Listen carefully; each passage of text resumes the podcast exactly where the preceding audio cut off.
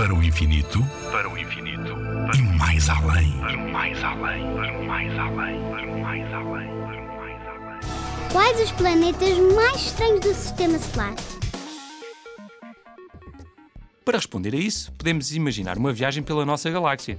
Se viajássemos à velocidade da luz na direção da constelação de Centauro, passados 116 anos, chegaríamos a uma estrela que tem a girar à sua volta um planeta parecido com Saturno, mas muito maior.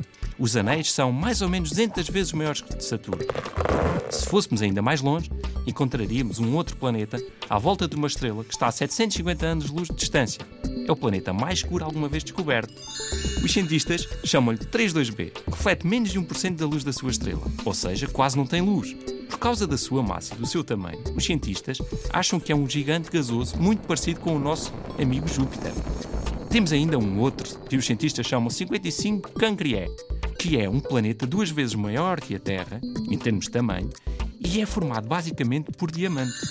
Finalmente, encontramos o PH1, um planeta que orbita quatro estrelas. Imagina o que era viveres com quatro sóis ao mesmo tempo.